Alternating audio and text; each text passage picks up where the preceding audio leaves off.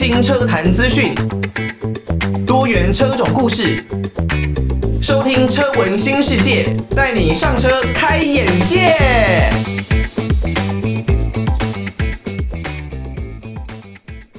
欢迎大家收听车闻新世界，带你上车开眼界。我是主持人艾格。刚刚呢，在节目的一开始所听到的歌曲是来自于啊已故艺人小鬼黄鸿升的《七十亿分之一》。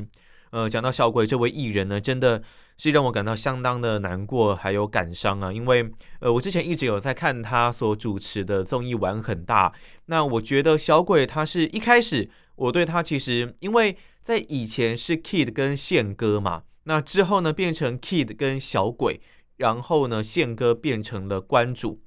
小鬼一开始哦，在加入到主持群的时候是稍微有一点，我觉得比较格格不入的。那他因为呃自己父亲的关系嘛，所以呢全身还有一些纪念性的刺青。那我那个时候看到他呃全身脱光光，然后哇刺青这么多，也确实受到了一点点刻板印象的挑战，对他的印象就没有太好。但是后来陆陆续续哦，在节目当中发现，他真的是一位非常非常认真的艺人。对于游戏里面呢，呃，节目里面的任何游戏呢，他回家都是会，如果这一次失败，或者说表现可能不够好，他回家都是会疯狂的练习，都会不断的练习哦。那让大家可以有更好的一个表现可以看，而且呢，在节目当中跟 Kid 相比，我觉得他是一个很仁慈、很慈祥的队长。然后呢，也有人说，甚至可能有一点像是好好先生，不太可能会像 Kid 这样子，有时候会骂队友啦，然后希望激励队友，他比较没有办法做到这样的事情。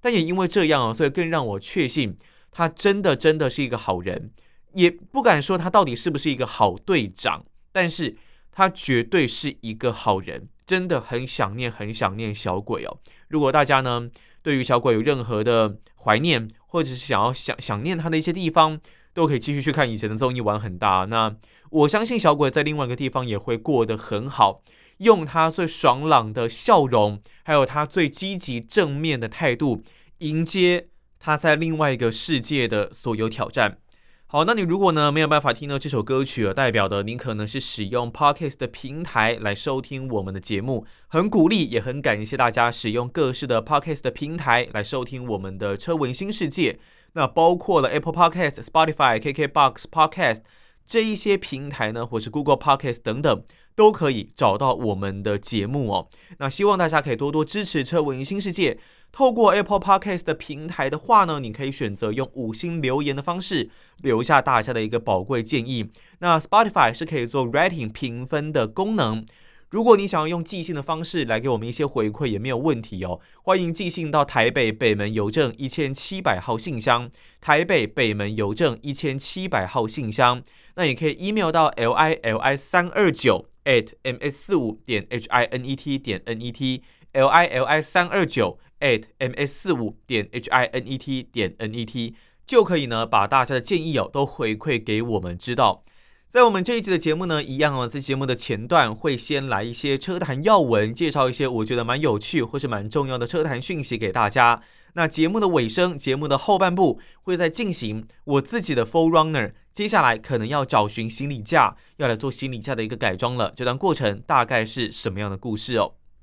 刚刚听到的歌曲呢，是来自于陈绮贞的《雨水一河》。然后陈绮贞呢，也是一个创作才女啊。那同时，我也认为她是一个很空灵系的、很有气质系的一个歌手。所以呢，在他之前传出一些呃比较负面的传闻的时候，也觉得是比较震惊的。但是他的音乐作品，我觉得只要你喜欢类似这样子的一个风格，都可以去听听看。那如果呢，你没有办法听到我们的歌曲啊，代表你是透过 Podcast 的平台来收听我们的节目，那你可以呢到各大的影音平台啦，或是音乐平台上面找到陈绮贞的《雨水一河》。好，那今天的车坛要闻呢，要带给大家哪一些不一样的消息哦？我不知道大家如果喜欢跑车的，喜欢这种有乐趣车款的人呢，有没有听过奥地利品牌 KTM 哦？那相信很多人呢，一听到 KTM 就会觉得说，哦，是做重机的，是做机车的。确实，KTM 这个名字在两轮界可以说是响当当的名号了。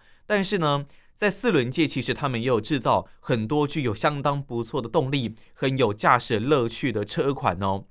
在二零二零年的时候哦，他们开发发表过一款以这个 Xbox GT2 Racer 为基础打造的高价位赛车 KTM Xbox GTX 的这个赛车哦。那这个赛车呢，基本上它有绝对轻量化的一个配置，再加上它近乎这种一级方程式的外形啊，它就像一辆缩小的一个一级方程式的赛车。采用开放式的座舱，搭配特殊打造的底盘跟悬吊，是一部呢着重在赛道乐趣的一个小跑车啊。那动力呢可能可以上到六七百匹，加上轻量化的一个配置，你就可以把它想象成是一辆完全是进阶版的莲花，有着更猛的一个动力以及一样轻量化的一个车体啊。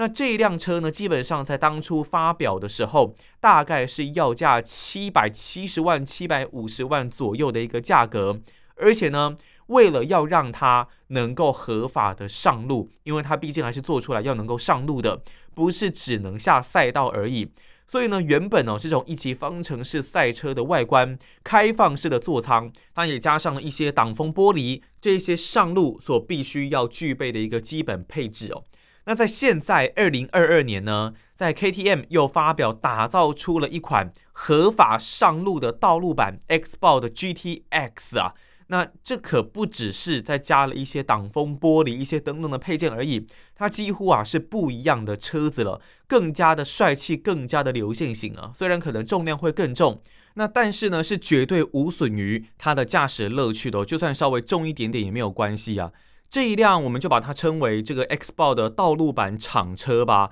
它的以整个外观来说呢，其实有一点点像是现在电动方程式赛车的外观，那也很像是以前我们看《闪电霹雳车》这一部动画的时候所发现里面的车子啊，其实都是设计的相当具有未来感的哦，还有一些推进器的一些装置啦，唯一的喷射系统啦。那这一辆车其实更加的流线，就很像是这一类很未来科技性的跑车。整外观呢，基本上是相当的帅气啊。那虽然在整个外观有点像包覆式的电动式的方程式赛车的外观呢，不过它的重量可是非常轻的哦。这个道路版的厂车呢，它搭载碳纤维单体壳的车身啊，只有八十公斤的重量，哎，真的是有一点像是向莲花看齐啦，哎，还是莲花向它看齐，这其实也不一定哦。那外观呢，基本上这个造型设计啊，GTX 跟 GT Two Racer 是使用类似的一个设计，然后呢会配置很多的超跑等级的功能。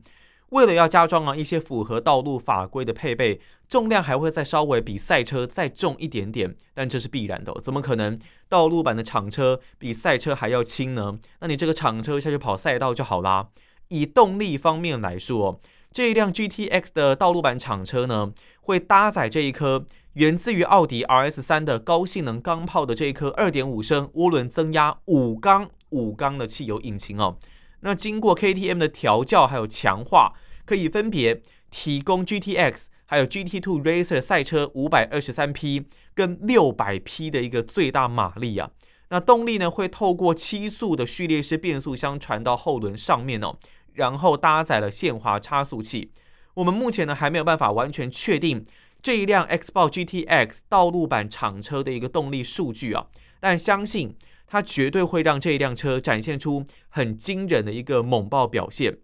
好，我们如果开这一类的跑车啊，或是比较硬调的一些车款，会觉得它在道路上的使用舒适度，也许会面临到相当大的一个挑战。但是呢，即便这一台车啊，它的战斗力相当的够。不过，道路版的 GTX 呢，可能会把底盘跟悬吊系统调教得更为柔软舒适，然后呢，再配上不同的一个驾驶模式，来针对这些悬吊跟舒适度做更多的一些变化，让你呢可以去应对不同的路况哦，而不是说整辆车就是这么的硬邦邦，完全的很紧绷、很战斗。他也希望你能够开着这辆车去旅行，然后呢，开着这辆车去各种不同的道路，体验不一样的驾驶乐趣啊。那当然啦，以当初哦这一辆 Xbox GTX 的赛车版价格呢，大概落在七百七十万、七百五十万左右的一个价格，这个道路版厂车呢，我相信是也不会便宜到哪里去哦。不过整个车体啊，我觉得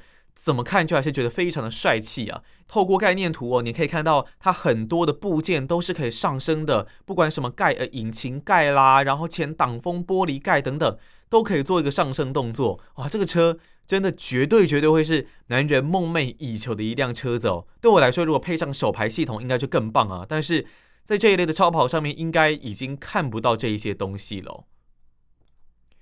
听到的歌曲是来自于 Lady Gaga，《I'll Never Love Again》，是来自于一个巨星的诞生的电影主题曲之一。那这部电影呢，是由 Lady Gaga 以及布莱德利·库珀两个人所一起共演的一部电影啊。呃，当初呢，艾格跟自己的女朋友去看了这部电影，他看的呢是一把鼻涕一把眼泪哦。里面的故事呢，还有两人在生活当中所遭遇到的困难，我觉得都可以当做现代很多人可能压力比较大的时候的一些参考，还有他们追梦的勇敢所带给我们的感动。这首《I'll Never Love Again》，如果你没有听到，代表呢你是透过 Spotify 或者是 Apple Podcast 等 Podcast 的平台所收听到我们的节目《车闻新世界》的。那你可以呢上各大的影音平台或是音乐平台上去呢听一下这首歌，艾格呢是诚心的来推荐给大家。好，这段节目呢要来跟大家分享的新闻哦，是来自于日本 JDM 跑车的新闻啊，在大概九零年代吧，那一个时候 JDM 的跑车呢是相当的受到欢迎的，那尤其呢是像在头文字 D 啊这一些赛车的动画推波助澜之下。里面有非常非常多的经典车型哦，包括了像是 A186 啦，或者是 GTR 啦，那甚至还有像是 MX Five 啦、S 两千都成为大家在小时候或是青年时期耳熟能详的梦想车款。那经典的这一些 JDM 的跑车呢，在全球中古车市场的价格飙涨幅度也是越来越夸张哦。例如呢，像是 S 两千，现在很多可能两千零四、零五年版本的 S 两千，如果呢你是精品改装，然后呢里程数又没有太多，就算多，也许现在在台湾也还是能够卖到一百多万的价格。哦，这一辆车呢，当初新车出厂的时候啊，虽然量不多，但是呢，新车的售价也大概落在顶多九十、一百出头这样子的一个价格。但是现在却真的是已经身价水涨船高哦。那到今年二零二二年的部分呢，JDM 的跑车啊，在全世界涨价的幅度还有速度都还没有趋缓的一个趋势哦。在日本当地，就算是在原产地日本，它的车款价格也是越来越高。在尼桑这个部分哦，除了我们很熟悉这种 Skyline GTR 之外，像是 Silvia S 一五的身价也是越来越高哦。它的知名度还有它的帅气霸气的程度都没有像是 A 一八六啦 S 两千来的这么高。它的这个闪电的 logo 呢，可能是大家对它印象最深刻的一个部分哦。不过这辆车其实还是有它独到的一些地方哦，而且现在。又受到美国机动车辆安全合规法案可以在二十五年后进口到日本的一个影响啊，这一些九零年代的车款呢，接下来几年内都是能够慢慢的来运到美国进行销售，所以也相对的哦，这一些车款在运到美国之前，其实有一些窃盗集团已经锁定这一些在日本的车子。包括了像是 Skyline R 三三的 GTR 哦，虽然呢 R 三三是被人诟病最多的一款 GTR，那另外呢还有两年后要到期解封的 Silvia S 一五的车子哦，都是可以来运往美国进行销售的。目前呢，在整个日本车的中古车市场上面哦，有一辆车况相当好的，一九九九年 Silvia S 一五 Spec RMT 手排版已经喊到了。八百五十八万日币啊，哦，相当于新台币大概两百万左右啊。那卖家呢是在兵库县西宫市的代购专卖店 BOSS。这一辆车的行驶里程呢只有四千两百二十三公里啊，而且近乎呢是全原厂的一个状态。以 S 一五的一个车龄啊还有用途来说，已经堪称是相当完美的一个等级啊。但当初呢 S 一五的全新车售价也大概只有。最高最高啦，就两百七十三万日币哦，但现在的价格却是拉到八百万日币以上，几乎呢是三倍跳的一个价格，真的是相当的夸张。那为什么 S 一五的涨幅会这么大呢？其中一个原因哦，主要就是因为它只有右驾的一个车型，也增加了这一辆车的稀有度哦。毕竟呢，如果我们比起啊数量比较多的美规左驾的 S 一四车型，S 一五呢，毕竟当时只有少量出口到澳洲，还有纽西兰等右驾的国家，所以它的稀有度呢是相当的夸张的。不过当时呢，东京的改装厂哦，West Corporation 打造了八辆左驾版的 S 一五，那改装完成度之高哦。从雨刷到空调路线这种小细节，都彻底的改为左驾的规格，而且还可以拿到正牌哦。这八辆左驾的 S 一五呢，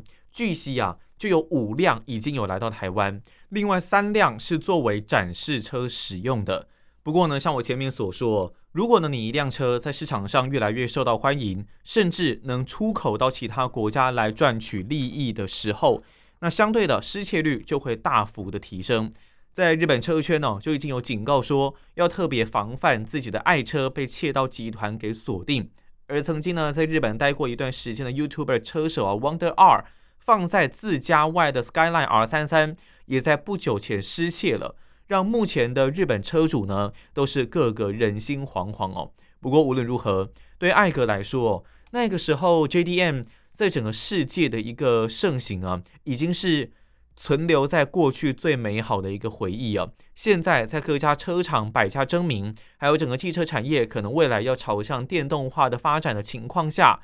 过去的盛世荣景已经永不复见了。刚刚听到这首歌曲呢，是来自于周杰伦《一路向北》哦，这也是当初呢周杰伦主演呢《头文字 D》电影版的时候，相当令大家耳熟能详的主题曲哦。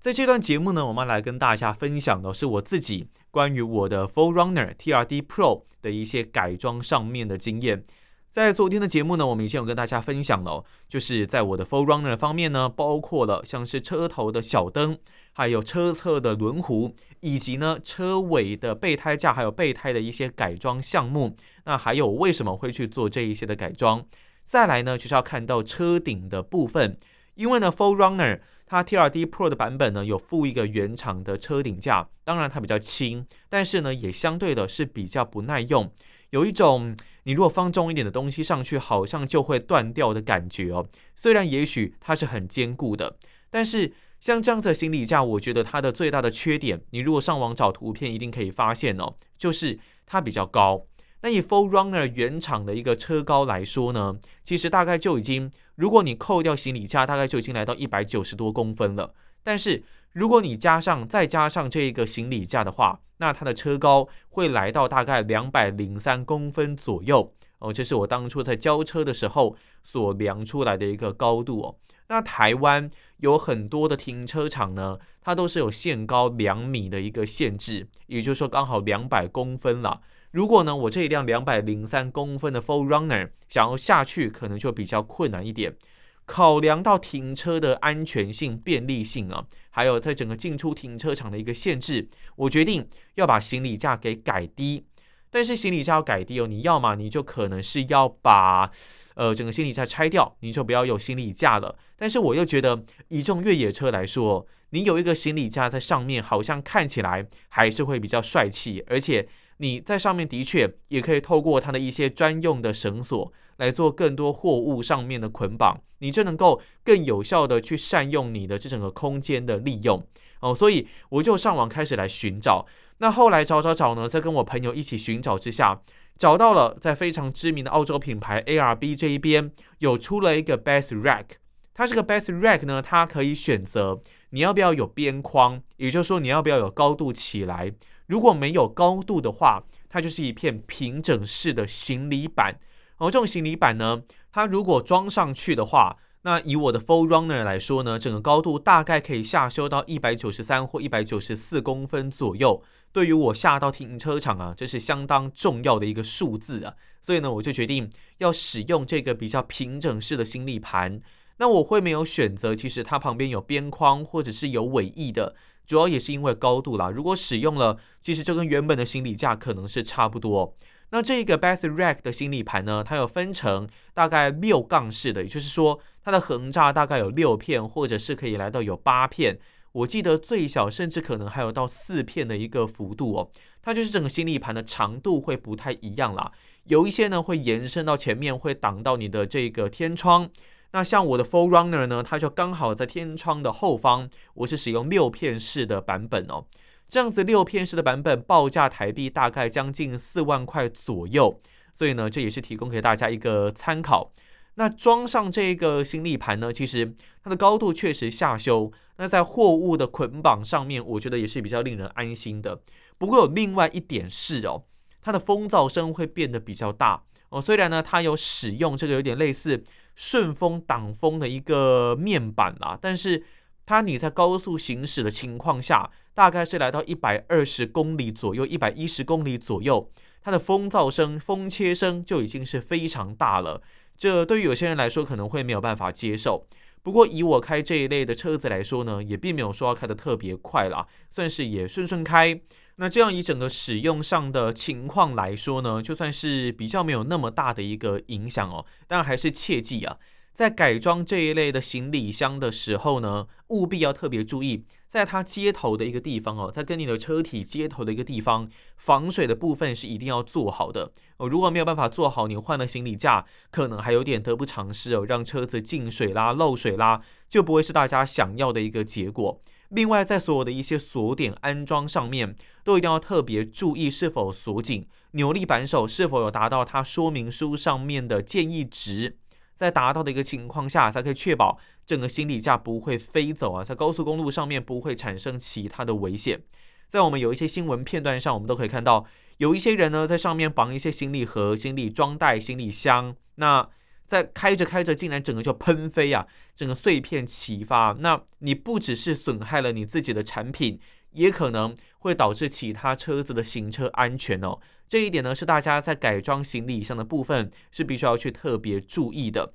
那在美国呢，其实有很多人这一类的行李架、这一类的行李箱的改装买来之后，其实都是使用自己 DIY 的一个方式来进行改装。像这个行李盘呢，也是艾格自己施工改装的。那在美国，我觉得跟台湾蛮大的一个不同点就是，他们那一边呢，施工的费用特别的昂贵。那可能呢，你只要多加一点点，例如你要多换一点小零件，或者是一部分的油品，那可能就必须要跟你多收一些的费用。这是在台湾可能比较不一样的哦。台湾这一边会认为施工操作的费用并没有太多，那反而是零件跟装备本身是比较贵的。在美国那一边呢，刚好是相反过来哦，所以有这样子的一个风气，就会使得他们自己的车主呢，有很多的欲望，有很多的动力，可以去学习更多自己安装改装的一个技术。我觉得，毕竟这些的技师，这一些的专业施工，也都是他们自己所学很重要一定程度的专业。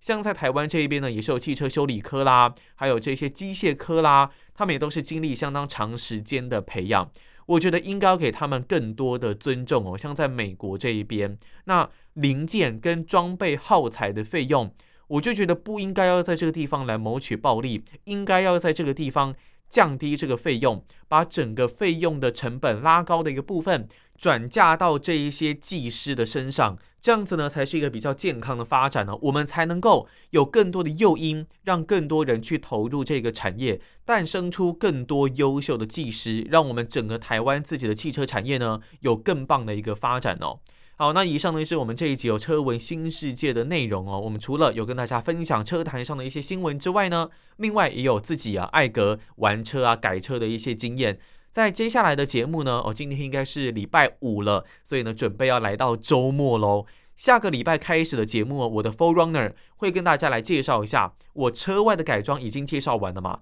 那我想要来介绍的是车内有哪一些不一样的改变呢？并不是说特别的改装，而是我平常呢，如果去越野，大概都会载着哪一些不一样的越野道具或者是装备到野外去哦。如果呢，我们真的要去玩越野，玩这些露营的活动，其实呢，在过程当中是需要很多的装备来以防啊，自己万一陷车啊，万一自己车子无法动弹的时候该怎么办？是可以做很多不一样的改变跟变化组合的。所以呢，下个礼拜的节目开始，礼拜一我就会来跟大家稍微的分享一下。好，那如果呢，你对于我们的车文新世界啊有任何的建议，都欢迎可以寄信到台北北门邮政一千七百号信箱。台北北门邮政一千七百号信箱，或是 email 到 l i l i 三二九 at m s 四五点 h i n e t 点 n e t l i l i 三二九 at m s 四五点 h i n e t 点 n e t，或者是在 Apple Podcast 上面把你们的建议用留言的方式留言给艾格知道，那艾格呢都会当做之后做节目的更多参考哦。好，以上呢就是我们这一节节目内容了，那我们就下个礼拜再见啦，拜拜。